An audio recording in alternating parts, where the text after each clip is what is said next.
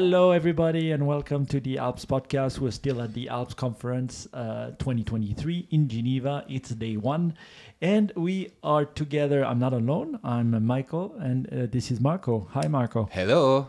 Hello, everyone. Having fun so far at the conference? Great insights, and uh, I learned a lot thanks to Abigail. We are just welcoming now. Yes, we are with Abigail. Abigail, hello. Thank you. I'm just going to describe you and then you can uh, jump along and describe better. Abigail Calder, uh, you're a PhD candidate at the University of Fribourg in Switzerland, where you research a project on the effect of LSD on neuroplasticity in healthy people. So, i- did I say it right? Yes, or that there's was more perfect. to say? That was, I mean, how long do you have? We also like to study adverse effects and effects of psychedelics on well-being and how to measure psychedelic effects and a few other little things as well. How long have you been working on the field and why this field? Mm, I've been a PhD candidate for almost three years now, and I've been more or less interested in the field for about five years. Um, and I kind of discovered it during my master's degree. I studied in Germany, and uh, I've always been interested in altered states and why the brain does the weird things that it does in altered states. But for some reason, it just wasn't on my radar that you could induce them in the lab with a drug.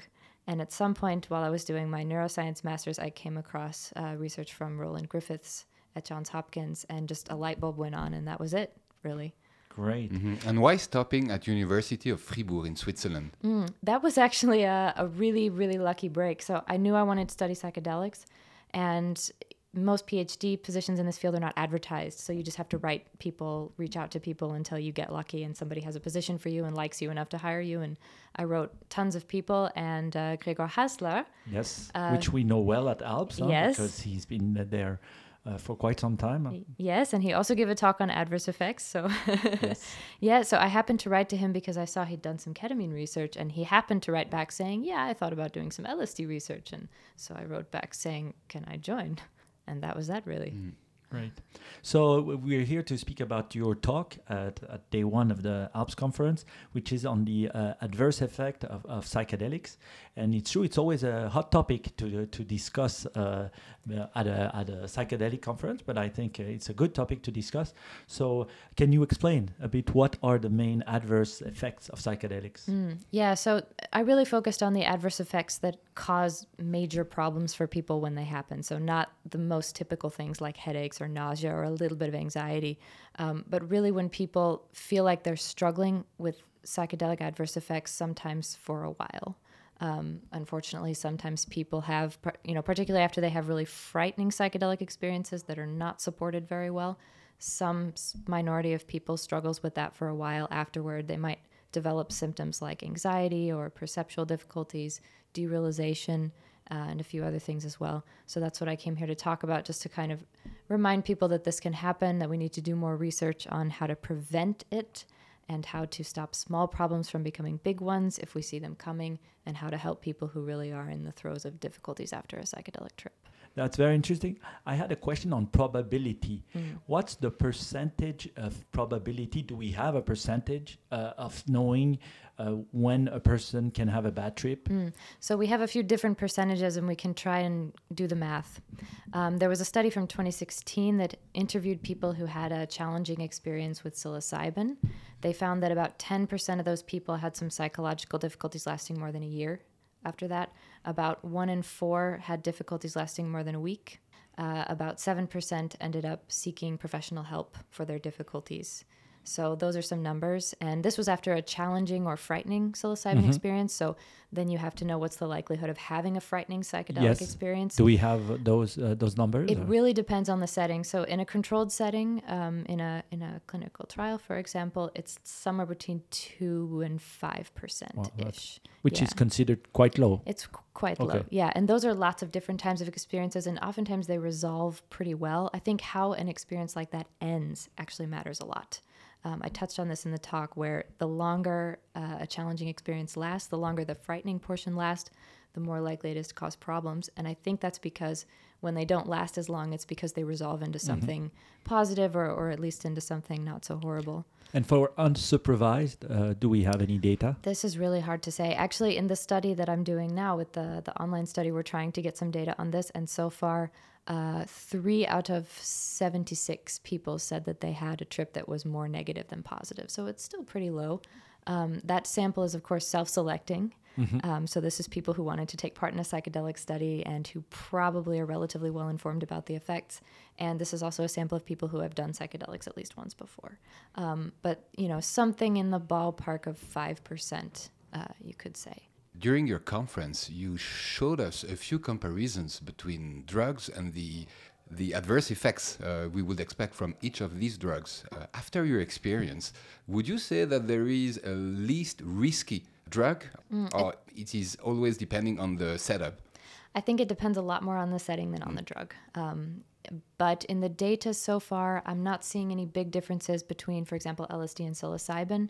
I didn't have a lot of people yet who took ayahuasca and DMT, so I can't say anything about that yet.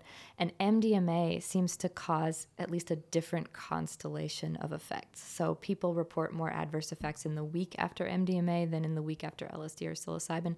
Frankly, some of these people probably uh, had contaminated drugs because we're studying naturalistic use and we try to estimate the drug purity, but it's never going to be perfect. But even in clinical trials, you sometimes see a little bit of a come down effect with MDMA. Um, overall, I wouldn't say that I feel confident blaming one psychedelic for more adverse effects than any of the others at this point, though. And can you explain uh, the the bad effects that, uh, that some have and uh, wh- what they are uh, actually, depending on which uh, which substance people take? Yeah, so the typical thing with MDMA, um, less so with pure MDMA, but it can still happen, is that in the week after the experience, uh, people can feel tired and a little bit depressed. Uh, it usually goes away, and I think if you warn people about it, they know it's not real. They know that it will go away, and it doesn't usually end up causing lasting problems. So that's the kind of unique thing about MDMA. Uh, and as far as the other psychedelics, I think with them, you're more likely to see some of these. Uh, what you might call reality bending adverse effects. So things like derealization or um, people feeling like they have trouble trusting their own thinking, people feeling like their assumptions about reality have been violated and ending up in some kind of spiritual crisis is a word some people use for that. Very interesting. Um, so, what, what when you uh, research this field and, and you arrive to those conclusion, what what would be the next step? Knowing this, what what, what how how would you uh, use the uh, what- what you've researched? Yeah, so the next step is how do we prevent these things from happening? Or to put it another way, how do we make sure uh, psychedelic healing is no more painful than it absolutely has to be? Because sometimes it's not fun, but in the end, it's beneficial. Um, and I think one of the most important things is something that we are actually already pretty good at in this field, and that's preventing these really frightening traumatic trips.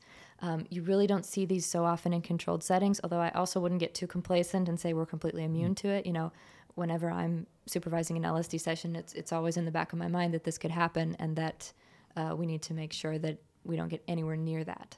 Um, but we pretty much know how to prevent bad trips and how to create a good setting where people at least feel safe and supportive. And then even if they do have a difficult hour or two on the LSD, it usually ends well. Um, so that's number one is that we prevent some of these major risk factors. And some of the other risk factors that came up um, in our research are things like younger age or having a, a previous diagnosis of anxiety or depression. You know, it could be that people who have some of these risk factors may need more support than others. Um, or maybe they need to be a little more cautious with psychedelics than other Can we people. explain younger age? Does it come from the brain plasticity or something like this? Or? It could be that. It could also be actually an indirect thing um, and an effect of how younger people tend to take psychedelics. Maybe they are a little bit more into risky behavior or reckless behavior. This we can't differentiate in the data yet, um, but I hope we will be able to because I- I know as uh, MDMA and psilocybin slowly move toward the approval process, there are going to be clinical trials in younger people, you know, younger 20s certainly, and even older teenagers. I know that people are planning this.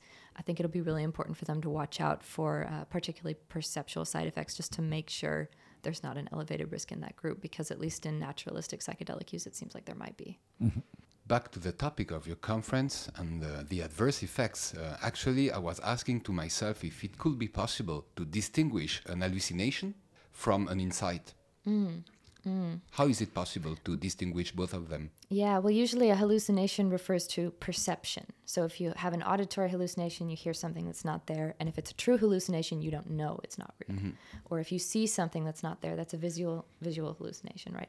And hallucination is not usually a word that's applied to insight or to thoughts. Mm. If someone is thinking something's not real, you'd usually call that a delusion. Problem is, with some of these psychedelic insights, they're so personal, you can't necessarily test whether it'll be real or not. And to some degree, the person has to know that for themselves. But sometimes what you notice is that people will have almost contradictory insights. Um, and you just have to think, you know, those can't both be true. I, I know of one example where somebody uh, took LSD and they had the insight that some of the stuff that happened to them as a kid with their family was not important and they should just let it go. And then a year later, they took LSD again and they had the insight that they really needed to work through some of that stuff. And it's like, well, which one is it? You know, those can't both be true, probably not in that order anyway. Um, and so sometimes people can have this feeling that something's important, true, or meaningful. And I don't know if I would always trust it, you know? And one of the first signs that somebody is getting high on LSD is that feeling without content. Sometimes people just have the feeling that something important is happening. They don't yet know what, but that means that that kind of hallucination is possible.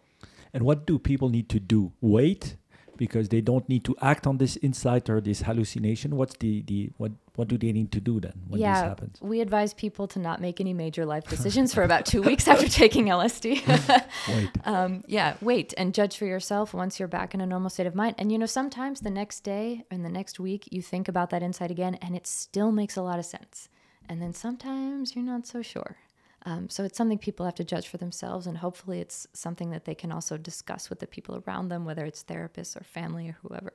I have one very last personal question. Uh, reviewing your biography, I noted that psychedelics could even influence people's values. And I'm working as a marketer on the marketing field and actually changing people's values. This is something marketing or even education failed uh, trying to do this. How can psychedelics influence these uh, personal values? Well, what I see generally is that people after a psychedelic tip trip sometimes feel closer to the values they already have. It's likely, hopefully not the case that somebody else could use psychedelics to change my values or your values. I mean, anybody who would even try that, I would definitely question their motives.